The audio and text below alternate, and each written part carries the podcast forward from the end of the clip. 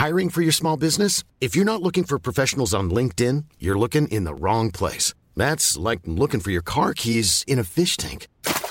LinkedIn helps you hire professionals you can't find anywhere else, even those who aren't actively searching for a new job but might be open to the perfect role. In a given month, over 70% of LinkedIn users don't even visit other leading job sites. So start looking in the right place. With LinkedIn, you can hire professionals like a professional. Post your free job on linkedin.com slash people today.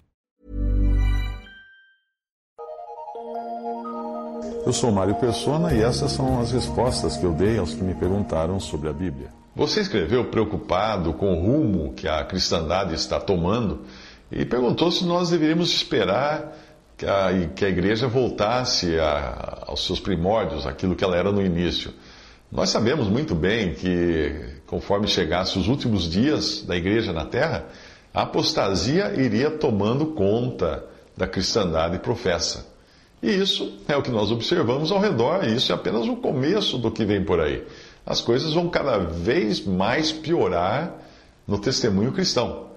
É bom saber também que você deseja alertar os crentes, como você escreveu para mim, uh, alertar e estimulá-los a voltarem às origens, ou seja, a palavra de Deus, que é a origem para o cristão. Quando Paulo se despediu dos anciãos de Éfeso, em, em Atos capítulo 20, ele já havia previsto que o rebanho seria ameaçado pelos lobos que viriam de fora, tentando destruir as ovelhas, e também pelos de dentro, que falariam coisas alteradas, perversas ou pervertidas, para atraírem discípulos após eles. Estes são os criadores de divisões, de denominações, que hoje separam o povo de Deus e buscam discípulos, buscam seguidores. Leia em Atos 20, 20 28 a 32. Diante daquilo que vinha pela frente, Paulo não os entregou a alguma tradição, organização ou dogma doutrinário, mas ele falou o seguinte: ele entregou eles a Deus e a palavra da sua graça. É no versículo 32 de Atos 20. Os cristãos naquele tempo não estavam reunidos em denominações, chamadas igrejas hoje.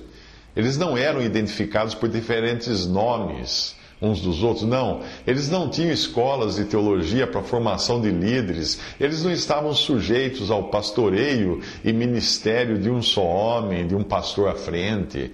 Eles não pertenciam a sistemas eclesiásticos e nem estavam comprometidos com a política desse mundo, com os poderes desse mundo. Eles eram estrangeiros, os primeiros cristãos. Estrangeiros neste mundo e viviam como estrangeiros em simplicidade, reuniram-se em casas ou onde fosse conveniente para perseverarem na doutrina dos apóstolos, na comunhão, no partir do pão e nas orações, como você encontra em Atos 2, versículo 42. Se por um lado eu fico contente por saber que você deseja alertar os cristãos sobre tudo isso, por outro eu fico curioso por saber como você vai conseguir fazer isso estando pessoalmente comprometido com o sistema denominacional, onde, pelo que você explicou, você ocupa uma posição clerical. Você é um clérigo. Você é um líder dentro de um sistema denominacional. A volta aos princípios do Novo Testamento não, não tem meio termo. E eu temo que para alguém numa posição como a sua, que ocupa uma posição no clero da denominação que você frequenta, uma mudança dessa seria drástica, hein? Muito drástica. Mas se ela for operada pelo Espírito Santo de Deus, ela será também uma mudança que você não poderá resistir.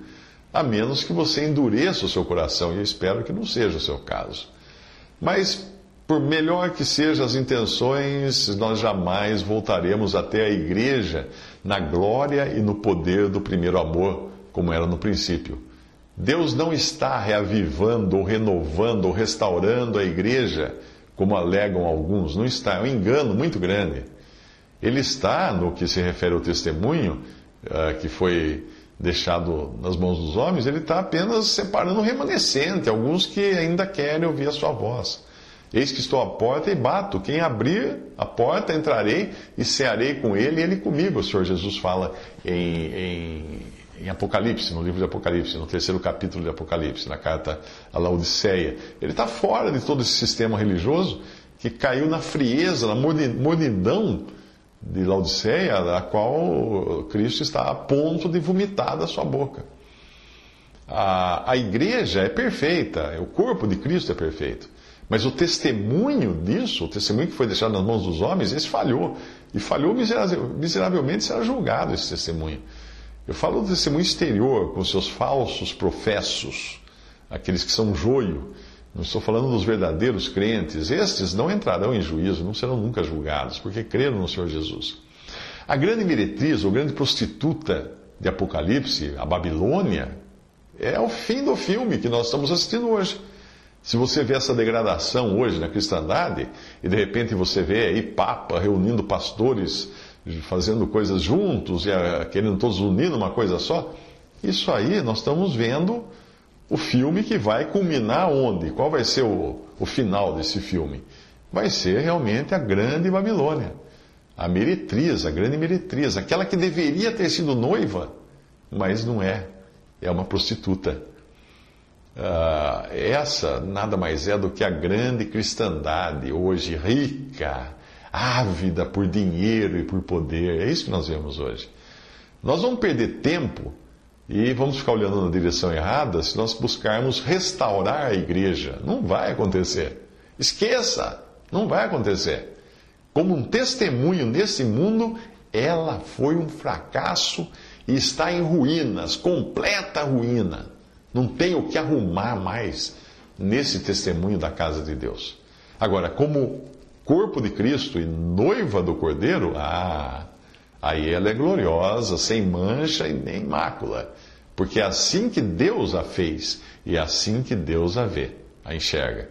O que Deus deixou nas mãos dos homens, que é o testemunho, esse está em ruínas. Mas a parte que coube a Deus conservar pura, a noiva do seu filho, ah, essa continua perfeita. Ela é a pérola de grande valor tirada do mar das nações. O que vamos esperar hoje então? a vinda do Senhor para nos buscar a qualquer momento, porque não falta nada. Se você ficar esperando pela restauração da igreja, você não está esperando pela vinda do Senhor para agora. Nenhuma grande coisa, nenhum grande poder, nenhum grande crescimento numérico, nada disso importa agora. Cristo pode vir hoje, agora mesmo, para nos levar, para levar a sua igreja. E seremos arrebatados para nos encontrarmos com Ele nos ares. Que consolo bendito esse! Essa é a nossa esperança. Para quando? Para agora. Para agora. Não para amanhã, não para depois de amanhã, não para o ano que vem. Não, não para após uma suposta restauração da igreja. Não, porque essa nunca vai acontecer. E nem tampouco para uma conversão desse mundo que jaz no maligno. Aquela passagem que fala que esse, esse evangelho do reino será pregado em todo o mundo, Mateus 24, e então virá o fim. Essa passagem fala do evangelho do reino, que vai ser pregado depois que a igreja sair da terra. É no tempo da grande tribulação. Nós, nós vamos estar errando se nós postergarmos a nossa esperança do encontro com o Senhor Jesus, se ficarmos achando que todos os povos serão alcançados pelo Evangelho. Não. Mateus 24, 14, como eu disse, uh, fala do Evangelho do Reino, que é aquele que João Batista já pregava, o Senhor Jesus pregava nos Evangelhos, os discípulos pregavam, não era o Evangelho da graça que hoje nós pregamos como Paulo pregou e como os primeiros discípulos pregaram. O, o primeiro, o Evangelho do Reino dizia o seguinte: arrependei-vos porque é chegado o reino dos céus. Mateus 3, 2. O Evangelho da Graça diz o seguinte: crê no Senhor Jesus Cristo e será salvo. Atos 16, 31. Ah, como foi nos dias que antecederam a vinda do Rei Jesus ao mundo, que foi então rejeitado, o evangelho do reino voltará a ser pregado após o arrebatamento da igreja por aqueles que se converterem durante a grande tribulação e mais uma vez vai anunciar a chegada do rei. Só que dessa vez ele não vem para ser rejeitado, não. Ele vem para reinar. Ele vem em poder para julgar as nações. Uh, essa esperança nossa do que, do que vai acontecer daqui para frente.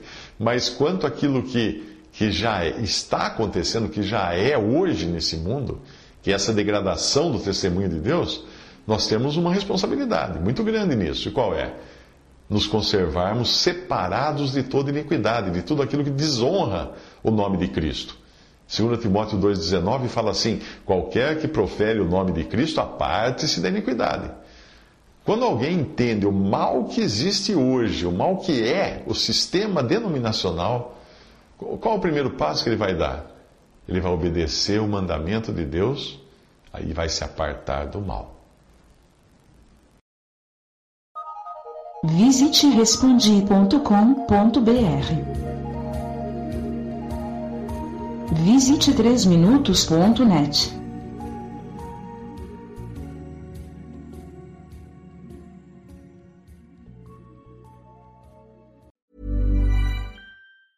Hey, it's Danny Pellegrino from Everything Iconic. Ready to upgrade your style game without blowing your budget? Check out Quince. They've got all the good stuff shirts and polos, activewear, and fine leather goods, all at 50 to 80% less than other high end brands. And the best part? They're all about safe, ethical, and responsible manufacturing. Get that luxury vibe without the luxury price tag. Hit up quince.com slash upgrade for free shipping and 365 day returns on your next order. That's quince.com slash upgrade.